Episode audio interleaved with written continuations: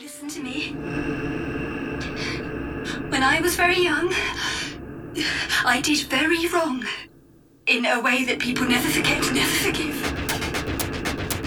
You'll hear me called the hardest names that can ever be thrown at women. I have been today. And you must bear it patiently, because they will be partly true. Never get confused by your love for me into thinking that what I did was right my dear boy.